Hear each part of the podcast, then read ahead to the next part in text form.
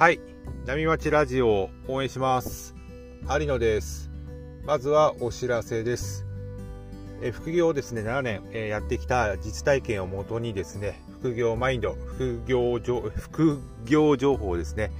えメールマガジンで配信してますのでぜひぜひ登録の方をお願いいたします。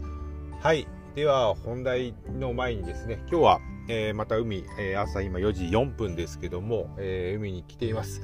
これからですね朝一サーフィンをして、え今日一日にですね最高な一日にしていきたいなと思っております。はい本題ですね。で副業ですね。今までま7年間やってきて、まあ、いろんなね、えー、教材とか、えー、コンサルとか受けたりしておそらく、ま、500万以上はね自己投資、えー、してきました。でその実体験をもとにですねまあいろいろ今発信をしているんですけども、まあ、これからね副業を始めたい始めようと思っているという、サラリーマンの方、え非常に多いと思います。で私はですね、まあ、中年のサラリーマン向けにですねこういった情報を配信しているんですけどもで副業が何がいいんですかっていう質問とかあのいただくことがあるんですけどもこれがですね副業何がいいかっていう答えが実はなくてですねあのー、副業ね相性があったりするんですよね。こう自分に合う合わない。つまり A さんっていう人にはあのー、この副業が合うけども B さんっていう人にはその、A さんと同じ副業がね合わない場合があったりしてなのでまああとね人によってねスペックが違う、まあ、スペック、まあ、スキルとかね経験が違うのであのその辺がね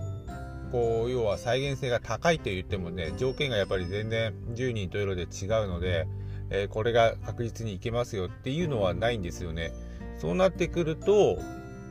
あの、まあ、場数を踏むしかないっていうのが正直なところです。ただ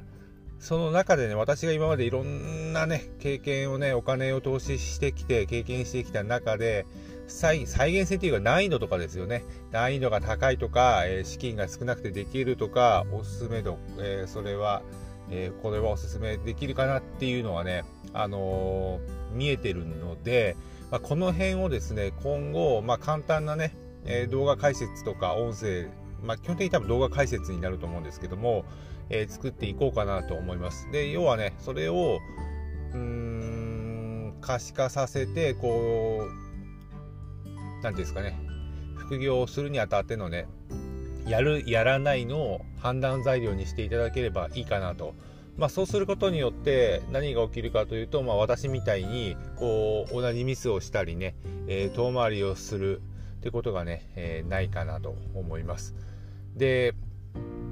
なんかすごくリアルな情報だと思うんですよね。こう普通に私が、えー、そんな能力の高くない普通のサラリーマンがですねやってきた中でのお話になるのもう、うん、私がやってきた中の実体験かになるのでめちゃくちゃリアルに、あのー、お話ができると思うので非常に参考になるかなと思いますのでぜひね、えー、楽しみにしていただきたいなと思いますということで海に行ってきます。